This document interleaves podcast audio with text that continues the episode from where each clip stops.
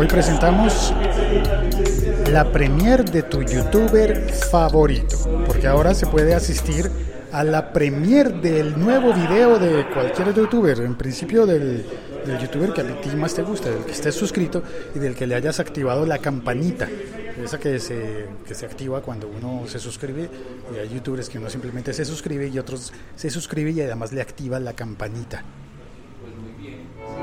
El siglo XXI es hoy.com. Hola, soy Félix arroba locutorco y hoy estoy acompañado, hoy vine a un taller de SEO y me encontré aquí a don Ricardo Galán de la libreta de apuntes y no trajo la pijama, ¿no? Usted hace su podcast en pijama. sí, no, no traje la pijama para la tertulia. Hoy toco tertulia sin pijama. Pero además lo hace en YouTube. A veces sí, a veces no. ¿Cómo está la cosa? ¿Usted está haciendo el podcast en YouTube también? No, hago el original en Facebook y después, y Spreaker, y después lo pongo en YouTube para la repetición. A veces el sonido no me queda bien por alguna cosa, por los invitados que puedo tener, entonces me da pena subirlo a YouTube porque pues pierde calidad.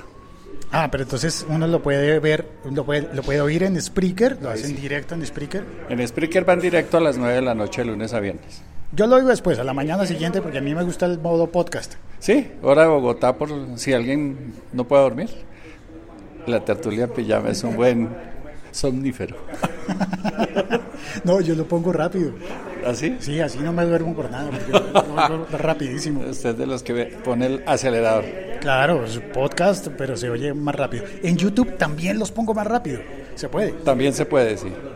Bueno, entonces le, cuento lo que anunció YouTube a los, eh, a los youtubers les mandó un correo, una notificación que ahora se puede hacer premier de los, de los episodios, de los, los nuevos videos. Entonces cada vez que un youtuber dice, nuevo video, ya voy a publicar nuevo video, entonces hacen una un, una, hacen un Twitch o, empiezan a anunciar por, por Twitter, por Instagram, por todos lados empiezan a anunciar nuevo video hoy a las 8 de la noche, no sé qué. Es como las notificaciones, pero adelantadas cuánto tiempo, porque a mí me conviene, eso sería fantástico poderlo hacer, por ejemplo, con las transmisiones en directo que yo hago de vez en cuando de conferencias, clases, charlas, entrevistas y esas cosas. Las transmisiones en directo también se puede tener una, una notificación, pero eso es generar el video, generar el link la URL de donde se va a transmitir. Entonces usted le notifica a YouTube que va a hacer la transmisión de, de, un evento en vivo en YouTube, le tiene ya la URL de donde se va a publicar el video y pone esa URL en, un, en una página, por ejemplo o le da a la gente directamente el enlace y ahí le, puede salir el letrero de faltan tres horas para que empiece el video en directo. Ahora lo que hicieron fue integrar esa tecnología con los videos subidos, editados y subidos, los videos de toda la vida. Entonces el youtuber sube el video y le dice programar. Lo, programa para, para que se publique más adelante.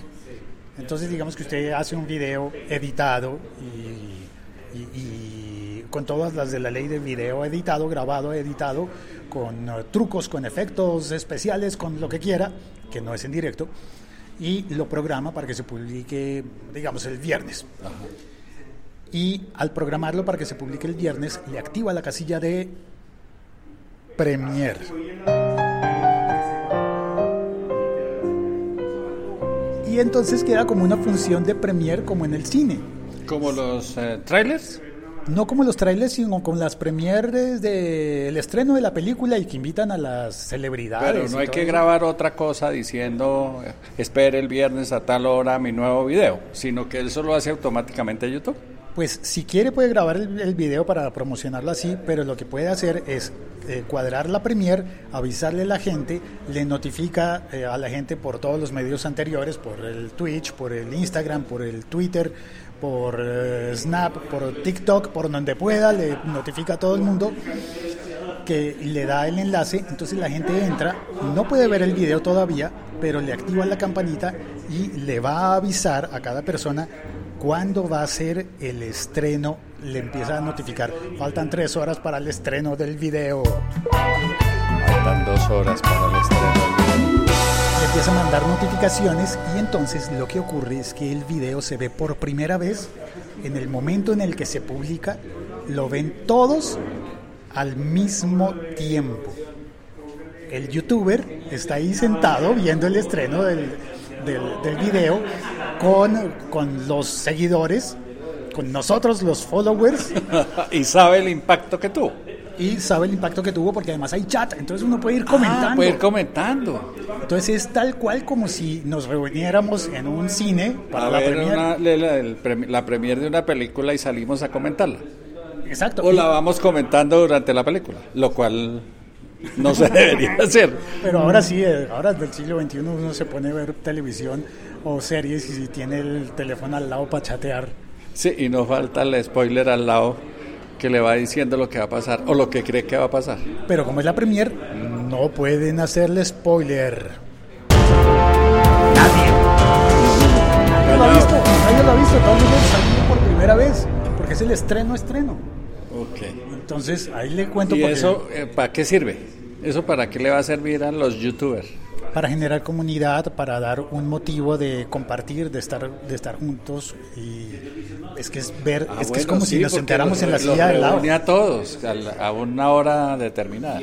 Y entonces un video de estreno puede arrancar con, yo no sé, con 100, vis- 100 vistas en el minuto del estreno. Claro, No y tiene que esperar. personas comentando Y otros y arrancarán con compartiendo inmediatamente.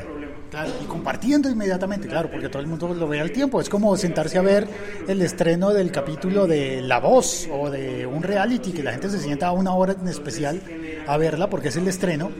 Esto es igualito, solamente que usted estrena el episodio, estrena el capítulo y ahí se queda. Y está en su casa, o en donde quiera que esté. O sea, es mejor que la televisión en ese sentido. Pues claro, global además. Claro, entonces el estreno tiene una hora, un horario, con los programas de televisión, todo el mundo los ve, los comenta, se genera la conversación, se comparte eh, y, y además el que llegue tarde, pues igual lo puede ver, Igual ahí está. Ahí queda para que lo repita. no hay problema. Y eso es todo, listo. Eh, muchísimas gracias a las personas que se hayan conectado. Ah, entró Charla Geek desde México, ¿verdad? Hay canales que sí se prestan para esa modalidad. Canales de televisión, ¿te refieres? Charla Geek. Bueno, muchísimas gracias a Charla Geek, muchas gracias a Ricardo Galán O en Twitter En Twitter, sí señor. y la libreta de apuntes. La libreta de apuntes.com, la tertulia en pijama y ahora lo nuevo, amanecemos con. Todo en la libreta de apuntes. o sea que hace tertulia en pijama por la noche. Y madrugo. Y madruga Y madrugo. amanecemos con. Así es. Por la noche converso con la audiencia, por la mañana hablo solo como los locos. Pero en ese de por la mañana ya se ha bañado cuando lo graba. No, no, no. No, ese es con un café, las últimas noticias y recién despierto local hace que las ideas sean frescas. Ideas frescas. Bueno, lo del café me gusta. Me apunto para lo del café oyendo el Amanecemos con. Gracias por oír este episodio podcast. Este podcast forma parte de la liga.fm. Ah, mira, también entró Lector desde México. Charla Geek dice, por ejemplo, los que hacen un resumen satírico de las noticias de la semana. Señor lector, lector, puros mexicanos por allá. Ah, pero aquí tengo a un colombo mexicano, Marito Pino. Hola, ¿qué, más? Eh, ¿Qué onda, señor? Estamos en, en vivo, en podcast, no es al aire. ¿Allá nos vamos? No, pues si ya nos vamos, pero vamos caminando. Cuéntame, ¿cómo estás? No, es que me pareció curioso que tengo solo mexicanos en el chat hoy y, y pues su merced que es colombiano y mexicano. Habla, habla más mexicano que colombiano. Sí, pues ya, ya llevo muchos años por allá. Pues muy contento. Pero de los dos lados, yo digo que ya no somos de un No, país, cuidado sino con de Latinoamérica. decir- con eso de decir que de los dos lados se puede malentender. También, y en México más, le pueden echar un albur con eso. Mucho albur, por eso lo digo, es que me han albureado estos mexicanos. Bueno, ya se acabó todo. Chao, cuelgo. Adiós. Paisaje sonoro. Vamos a Colombia 4.0, ¿verdad? Que queda cruzando la esquina. ¿Cómo se llama este coworking donde estábamos? Collective. collectiveworkco.com Chévere el lugar. Está bonito y justo al lado de la Feria Internacional de Bogotá. Bien interesante. y arriba de un tostado para ¿La luz o la, la esta? agarrar el, para tomar el café. Atardecer es la hora para echar las fotos. Bueno, chao, cuelgo.